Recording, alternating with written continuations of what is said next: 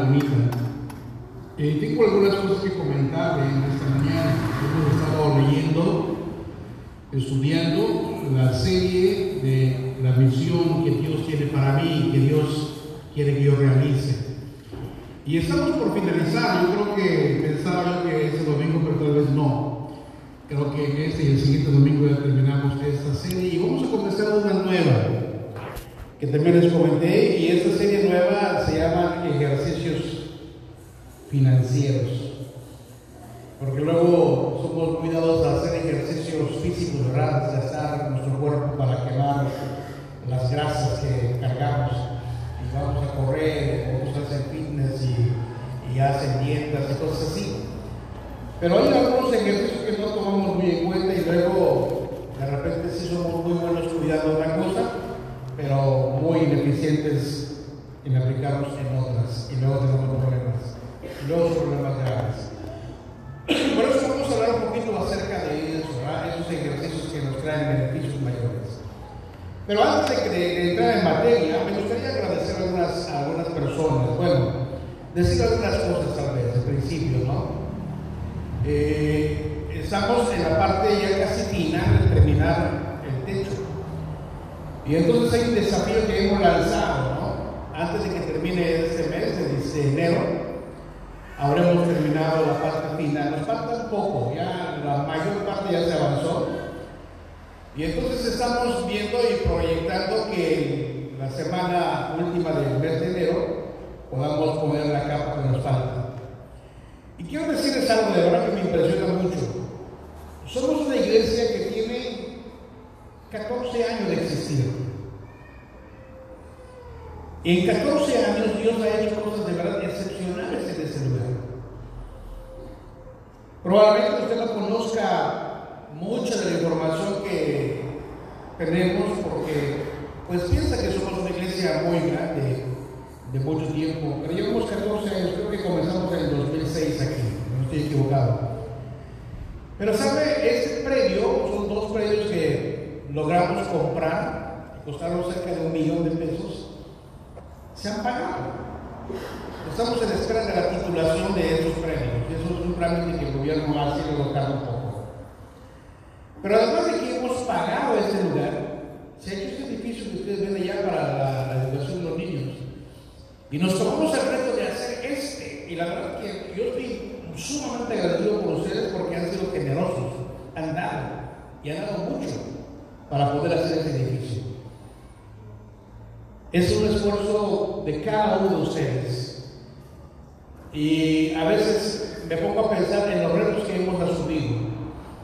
Ustedes cada una de esas traves nos costaron más de 100 mil pesos cada una de esas traves. Aquí abajo no lo ven tan, tan grande, pero si usted pudiera hacer la revista a nivel de eso, no es enorme, ¿no? Pero cuánto trabajo. Y techo, un, amigo me dijo, me gustó cómo quedó el techo que en la iglesia. Es más, voy a copiar el modelo, me dijo, porque esto es un edificio. De verdad, hermanos, ha sido una bendición. Algunos hermanos, ¿saben qué han hecho? Algunos hermanos, como la hermana Eli y la hermana Nancy, que no están aquí esta mañana, pero dijeron, un sábado vamos a vender comida y el recurso de ese recado lo vamos a dar para la construcción. Y me dio mucho gusto que ellos hicieran eso. Algunos se puede hacer un póster, ¿verdad? Voy a vender a mis vecinos y voy a comprar, no sé, 200, 300 pesos y voy a la construcción. Así de poco a poco, así de, verdad, con nuestro granito de arena, como decimos, poquito a poquito, podemos hacer grandes cosas. También me dio mucho gusto ver que el hermano Luis un día dijeron, oye, yo, y mi familia vamos a organizarnos y vamos a vender cena. Y me dieron cena, unos ricos tamalitos que se acabó rápido.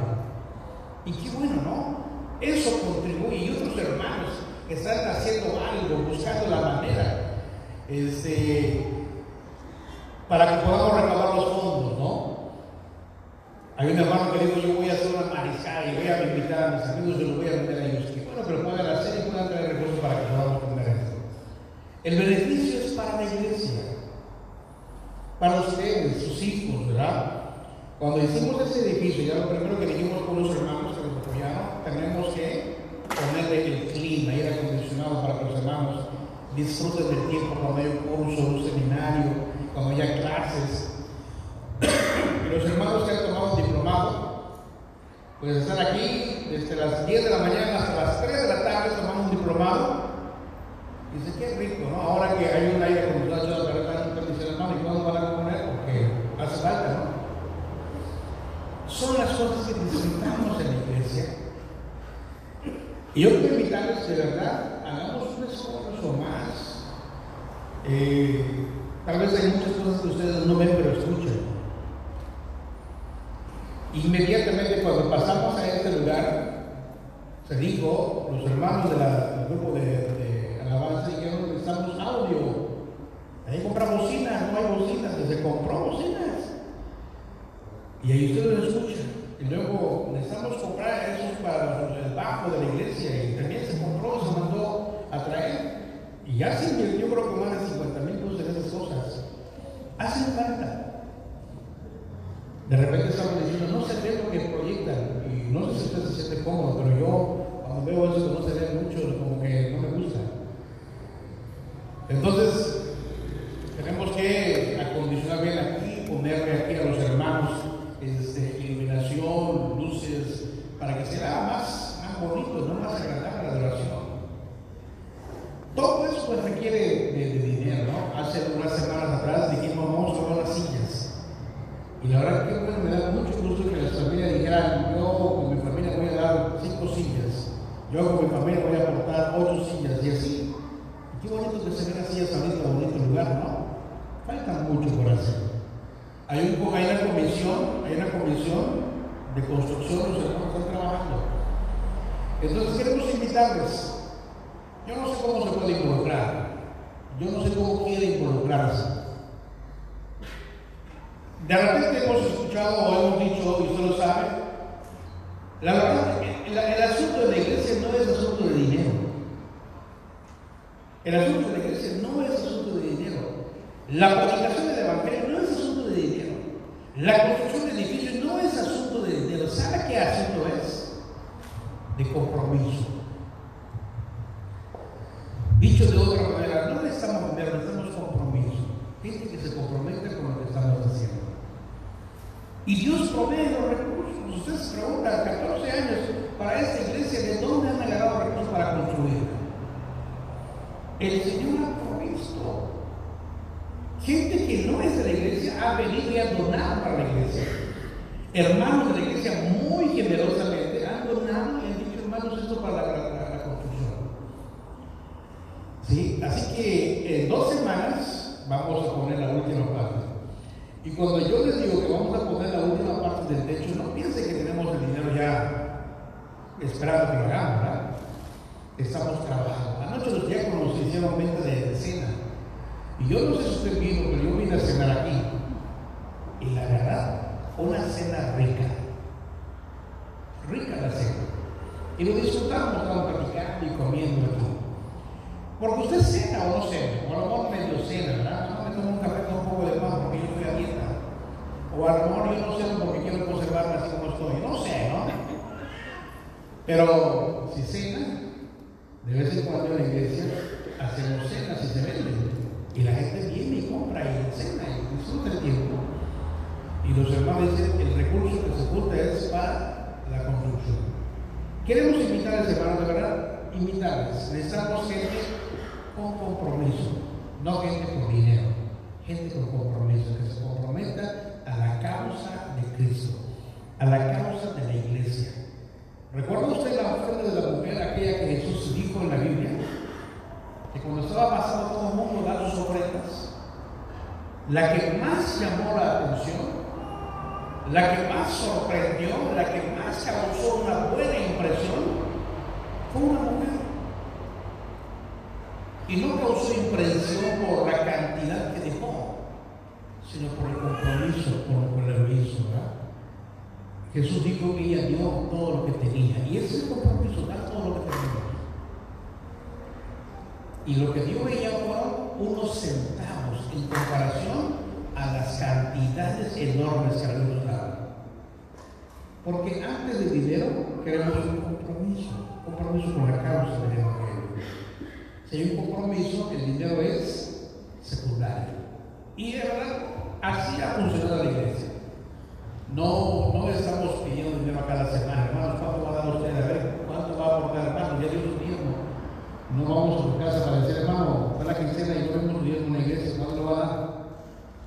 ¿sí? Porque creemos que antes de eso el compromiso de la persona con el Señor lo va a mover a hacer las cosas que tiene que hacer. Disculpen por, por lo que he dicho, pero es tan importante decirlo porque algunos de repente a lo mejor piensan que ya este, estamos detenidos o no estamos haciendo nada más, pero queremos continuar. Hay mucho por hacer. Queremos tener por ahí las ventanas y luego el aire acondicionado para que podamos estar mucho mejor aquí. Bien, el poco tiempo que me resta para hablar del sermón de esta mañana, de esa parte del tiempo que me resta, quiero que vaya a la Biblia en el libro de Habacuc, capítulo 1, verso número 5. Habacuc, capítulo 1, verso número 5. Creo que la semana pasada leí esta parte de la Biblia, pero ¿qué dice Habacuc, capítulo 1, verso número 5? Dice la Biblia, mire a las naciones y quedarán absolutamente asombradas, porque voy a hacer en estos días cosas sorprendentes que no, lo, no las creerán, aun cuando las vean les explique. ¿Eso dice su Biblia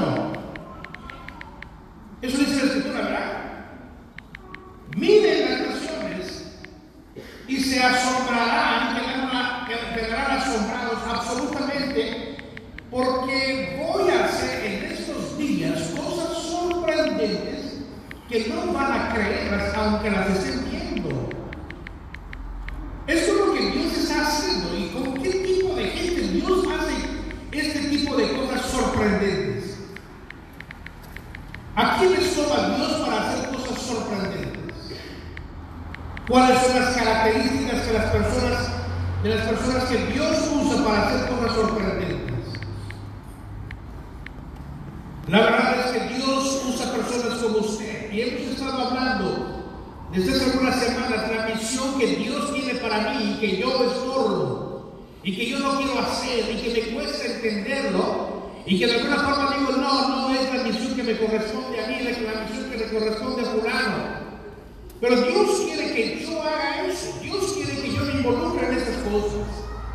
Dios quiere que trabaje en esas partes. La gran pregunta se reduce solamente a una cuestión. ¿Estoy dispuesto a ser usado por Dios? Esa es la gran pregunta. ¿Estoy dispuesto a ser usado por Dios por esas cosas que Dios está pensando hacer y que va a sorprender a mucha gente? ¿O de alguna manera estoy muy bien, cómodamente sentado, viviendo la vida del cristiano y estoy diciendo me Señor, en tus bendiciones? Me gusta la forma de cómo me tratas con misericordia, pero más allá yo no puedo hacerlo. Pero ir más allá yo ya no puedo hacer. Yo ya no puedo, no tengo ni la capacidad ni el tiempo. Esa es la cuestión, la que tenemos que preguntarnos. La gran pregunta, ¿estoy realmente dispuesto para ser usado por Dios en lo que Dios está haciendo? Dios no nos trajo a este lugar, de verdad, créanmelo, porque si es el propósito suyo, estaría equivocado porque no es la razón de Dios. Dios no me trajo aquí, en este lugar, en Playa del Carmen, como un lugar donde el crecimiento económico es bueno. No me trajo para hacer riquezas. No me trajo Dios a este lugar, no me movió Dios a este lugar para que yo me enriquezca. No. Dios me trajo a este lugar por una razón suya, por un propósito de Él. Dios me trajo aquí porque la Biblia dice que Él determina los tiempos y determina los lugares donde voy a nacer, donde voy a vivir, donde voy a estar. Eso es lo que dice la Biblia. Eso es lo que dice la Biblia. Quiero que, que vaya a la Biblia para que lo vea. Es esto que le estoy comentando. Allá en el libro de los Hechos, capítulo 17. Búscalo por favor, capítulo 17. Versículo número 26, libro de los Hechos. Capítulo 17 del libro de los Hechos. Versículo número 26. Escuche cómo dice la Biblia. En esta parte.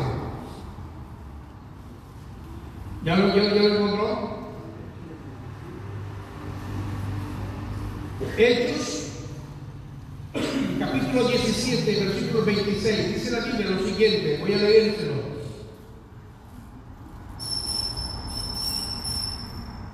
Dice así, hermanos, de un solo hombre hizo todas las naciones para que habitaran toda la tierra. Y escuchen bien lo que dice la Biblia. Y determinó los periodos de su historia y las fronteras de sus territorios. Esto lo hizo Dios para que todos lo busquen y aunque sea aquí en caso encuentren. En verdad Él no está lejos de, de ninguno de nosotros. Puesto que en Él vivimos, nos movemos y existimos, dice la Biblia. Pero vamos entendiendo esta parte de la escritura. La Biblia dice que determina los tiempos, las historias, las etapas de la vida de los seres humanos, sus mismas fronteras. Dios es quien las establece. Así que cuando yo vengo a ese lugar a predicarme en el BID, no vengo porque alguien me mandó, no vengo porque quise venir. Dios pensó en que tengo que estar aquí. Y entonces cuando yo llego a predicarme casi 20 años ahora atrás, cuando yo llego como persona, sé por qué razones Dios me trajo aquí, para qué quiere que yo esté aquí. Y algunas veces me dan ganas de irme decir, ya terminé en predicarme mi obra, mi trabajo, lo que Dios quiere que yo haga en predicarme ya lo acabé, ya, yo creo que ya terminé. Y de repente escucho nuevamente por allá a Dios diciéndome,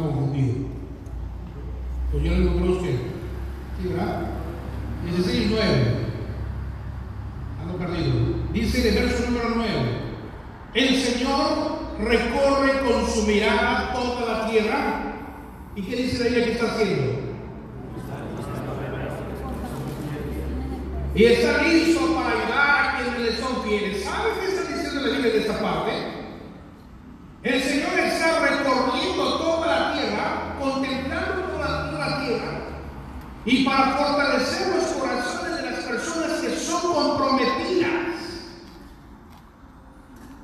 Esas personas que están diciendo, está bien, Señor, yo voy a tomar esa responsabilidad. Esas personas que están diciendo, Señor, yo lo voy a hacer. Esas personas que están diciendo, Señor, úsame, ¿cómo quieres que yo lo haga? La Biblia está diciendo en esta parte, los ojos del Señor están recorriendo toda la tierra para fortalecer a las personas que quieran tomar la responsabilidad, para fortalecer a las personas que quieran tomar el compromiso. Está buscando el Señor a esas personas que están diciendo, Señor, yo lo voy a hacer, yo lo voy a comprometer. Y la verdad, como decía hace un momentito, hace 14 años, un poquito más, algunos de ustedes hicieron un compromiso y dijeron, Señor, lo vamos a hacer. Y creyeron en lo que el Señor estaba haciendo. y comenzaron esta iglesia. Por eso es importante que yo le pueda decir, sí Señor, yo lo quiero hacer. Sí Señor, yo estoy dispuesto. Sí Señor, en ese movimiento que tú estás haciendo, yo quiero ser parte. Quiero ser parte de ese movimiento. Quiero ser parte de lo que tú estás haciendo. ¿Qué es lo que Dios está buscando? Personas que cumplan con la misión. Personas que se comprometan con la misión de Él. Personas que digan, yo tomo, Señor, la misión. Entonces, cuando usted dice, voy a tomar la misión, voy a hacer la misión que me corresponde, usted se vuelve un misionero. Y déjeme explicarle, para que nos quitemos la idea, la idea de la cabeza de que misionero es aquel a quien mandamos a África, a los niños pobres, ¿verdad?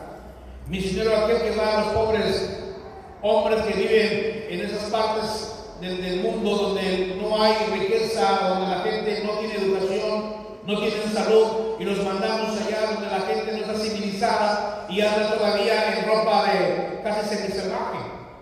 Y él solo es misionero y los mandamos allá y los sostenemos. No. Dios quiere que usted y yo seamos un misionero. Y un misionero es aquel que lleva un mensaje donde quiera que esté. Y yo solamente voy sí Señor, quiero cumplir con la misión. Quiero ser un misionero. Voy a compartir el mensaje donde quiera que yo esté. Ahí en mi negocio, ahí en, mi, escuela, ahí en mi barrio, en mi colonia, ahí con mi familia.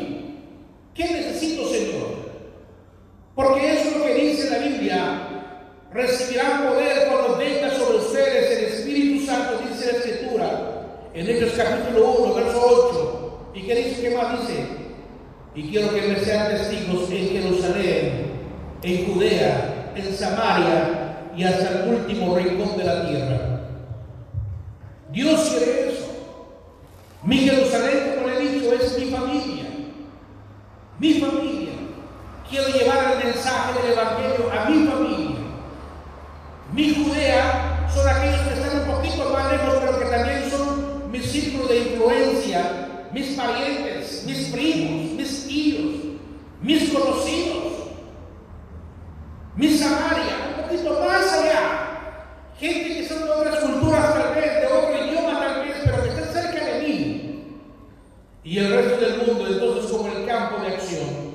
Dios quiere que yo sea un misionero que comparta el mensaje del Evangelio donde quiera que yo esté. Y ese es el gran desafío que Dios tiene para usted. No es para que usted diga, quiero ser un misionero, pero para irme a África, pero para, irme a algún mundo, a alguna parte del mundo. No, Dios quiere que sea un misionero donde tú estás. Y por eso le quiero decir cinco cosas que piensa, que piensa un misionero, que piensa una persona que tiene la mentalidad de cumplir la misión. Cinco cosas. La forma de cómo piensa. Por eso decía que probablemente no podamos terminar esta mañana, porque cinco cosas interesantes que nos expanden la misión. La primera gran cosa, voy más de esa primera, la voy a comentar hoy, hoy en esta mañana.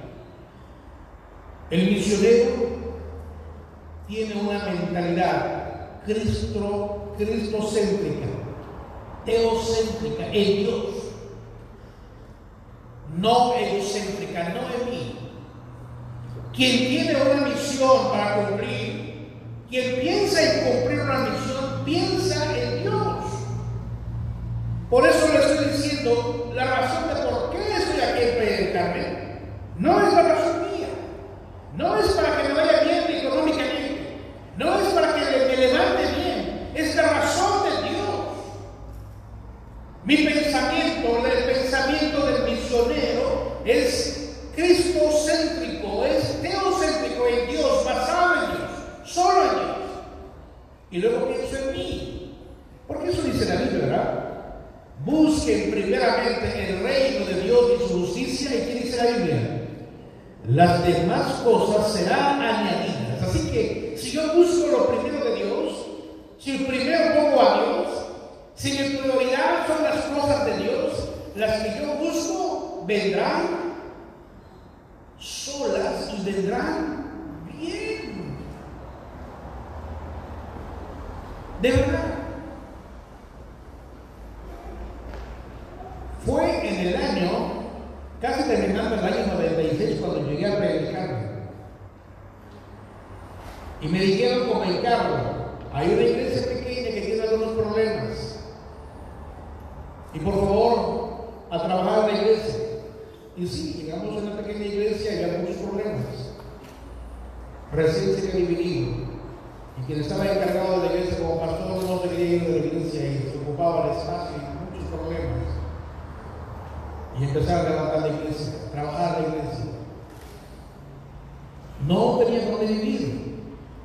Y algunos hermanos que están aquí saben de mi historia, ¿verdad? De la historia que vivimos. No teníamos dónde vivir. Llegué en mi vehículo, unas pocas ropas. No había una casa pastoral porque en la casa pastoral vivía el, el, hermano este. No se quería ir de la iglesia. Detrás de la iglesia, del templecito, había un patio un poquito grande. Y en época de calor era polvo. ¿eh? Los muchachos iban a jugar fútbol allá, ellos Fernando. Y levantaban el polvo y entonces yo dormía en un lugarcito al fondo y todo el polvo ahí recalado. Pero después de 20 años, pregúnteme si Dios me ha abandonado. Pregúnteme si Dios me ha dejado solo. Dios me ha bendecido un montón. Me ha dado más de lo que yo necesito. Me ha prosperado. Porque si buscas la razón de Dios primero, entonces la razón tuya se vuelve la razón de Dios. Si buscas primero la causa de Dios, entonces la causa tuya se vuelve causa de Dios. Y Dios te bendice. Y Dios te prospera. Y Dios te da. Pero cuando yo no estoy pensando en mí, yo, yo, solo yo, es que yo lo necesito, es que yo lo, lo, quiero, es que no, no, puedo darle a Dios porque Dios no, no, es, eh, no tengo yo para darle, es para mí. ¿Saben ya nada más? Voy a recordarles este versículo, que ya le dije hace un momentito. Cuando venga sobre ustedes el Espíritu Santo, recibirán poder para qué? Para hacer negocios.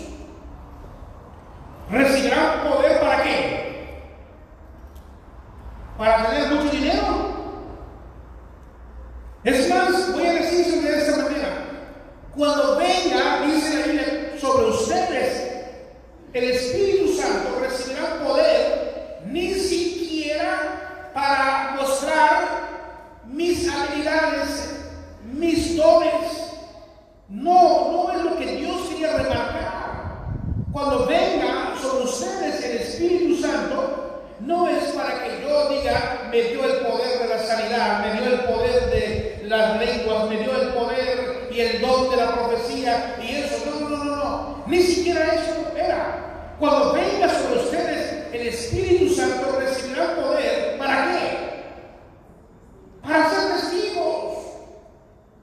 Esa es la prioridad de Dios. Recibirán poder para ser testigos.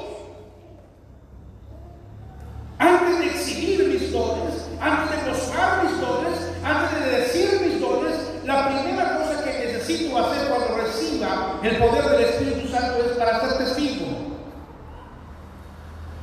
Necesito ser testigo. Dios no va a preguntarme de esas habilidades si no eres testigo antes. Debo de ser testigo de la grandeza de Dios. Recibir el poder en mi vida es para que yo comparta el Evangelio con los demás. El don del Espíritu Santo, el don que recibo es para compartir las buenas nuevas a los demás. Es la causa de Dios. Yo siempre digo, has venido a predicarte porque Dios te trajo, porque quiere algo aquí. Y la pregunta es, ¿qué has hecho por esa causa que yo te trajo? ¿Qué has hecho? ¿Cuánto has hecho de esa causa de Dios al traerte a predicar? Es, es la causa de Dios. Es la causa de Dios. No es mi causa. No vine porque yo quería venir. No estoy aquí porque yo quiera estar. Estoy aquí porque Dios me trajo. Y me trajo por alguna razón. Usted sabe que la mayoría de la gente que vive en Americana venimos de afuera. Algunos más de lejos que otros. Yo soy de aquí, cerquita de Carrero Puerto.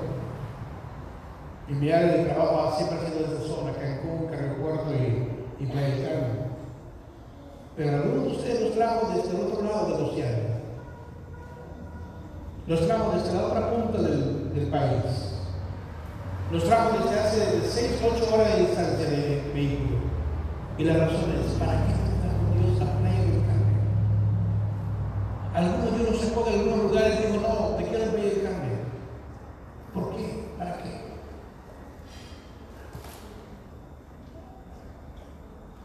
La primera cosa, la mentalidad del misionero es, estoy aquí por la causa de Dios. Pienso en Dios y no en mí. Hago lo que Dios quiere y no lo que yo quiero. Y la verdad, déjeme decir nuevamente, cuando estás aquí por la causa de Dios, tu propia causa se vuelve causa de Él. Y entonces la bendición llegará en la abundancia. De verdad. Yo doy fe de eso. Dios, cuando haces el trabajo que Él quiere que tú hagas, Él hace lo que tú querías hacer. Y te va muy bien. Y tienes de más. Y podrías decir como Jacob, no hermano, yo tengo más, tengo mucho, Dios me ha bendecido hasta de sobra. Yo le bendigo.